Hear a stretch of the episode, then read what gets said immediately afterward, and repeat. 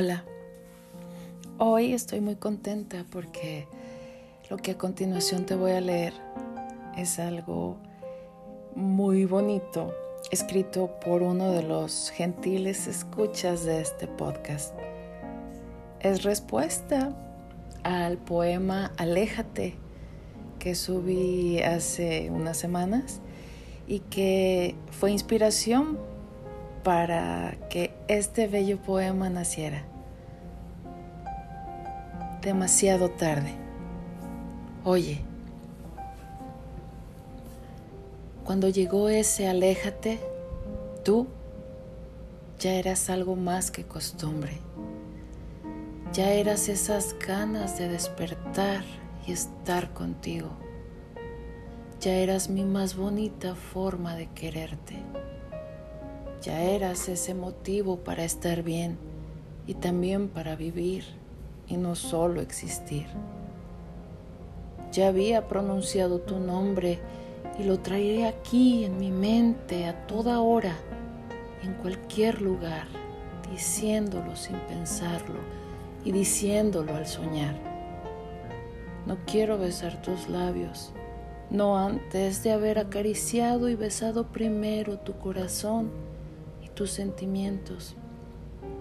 También esos lindos ojos los había mirado ya y los recuerdo en las noches y en un bello amanecer, en mis momentos de angustia y en los de insomnio también. Y cómo no amarte si eres la casualidad más perfecta en el momento más exacto.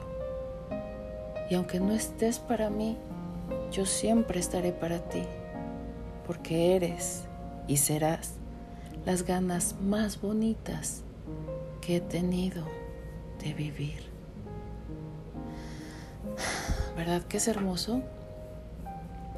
Siento muy bonito en medio del pecho saber que mis escritos logran provocar estas emociones en alguien más y que pues se traduce a más poesía, porque todo lo que necesitamos en esta vida y en este mundo es amor.